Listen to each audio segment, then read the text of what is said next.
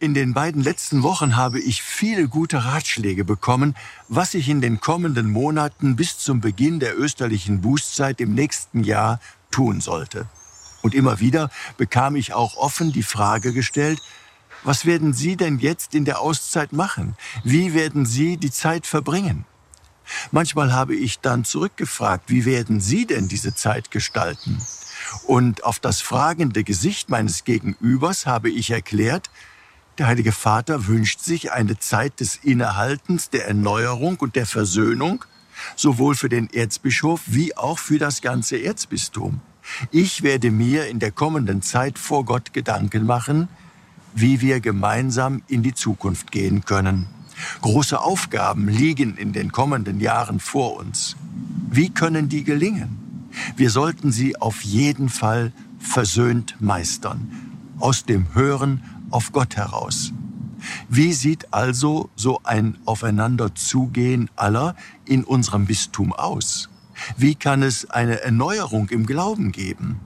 Also Auszeit für alle? Zumindest ein Innehalten, eine Erneuerung, Versöhnung für mich, für alle. Was ich in der Zeit bis Aschermittwoch des nächsten Jahres konkret tun will, zunächst werde ich 30-tägige Exerzitien machen. Auch ein Grund, warum ich den Heiligen Vater um diese Auszeit gebeten hatte. Und was werde ich noch tun in dieser Zeit des Innehaltens, der Erneuerung und der Versöhnung?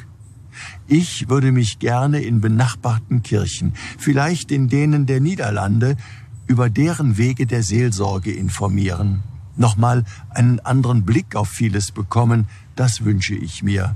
Auf die Kirche, auf die Bedürfnisse der Menschen, auf mich.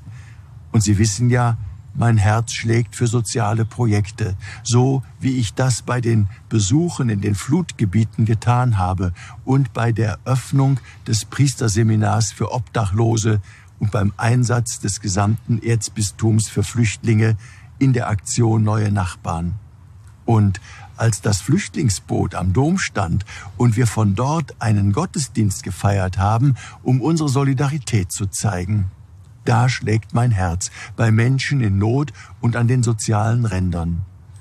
Vielleicht wachsen in dieser Zeit der Sammlung neue Ideen, nochmal ganz andere Perspektiven entwickeln. Denn ich will mich auch in Zukunft immer wieder einbringen, will zuhören, lernen, unterstützen und helfen, Seelsorger sein. So in etwa kann ich mir die Zeit bis zum Beginn der österlichen Bußzeit im nächsten Jahr vorstellen.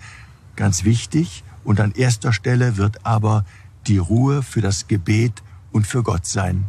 Wir alle haben jetzt ein paar Monate kostbare Zeit, Zeit zum Innehalten, zur Erneuerung und Versöhnung, um neue Perspektiven für die gemeinsame Zukunft zu entwickeln.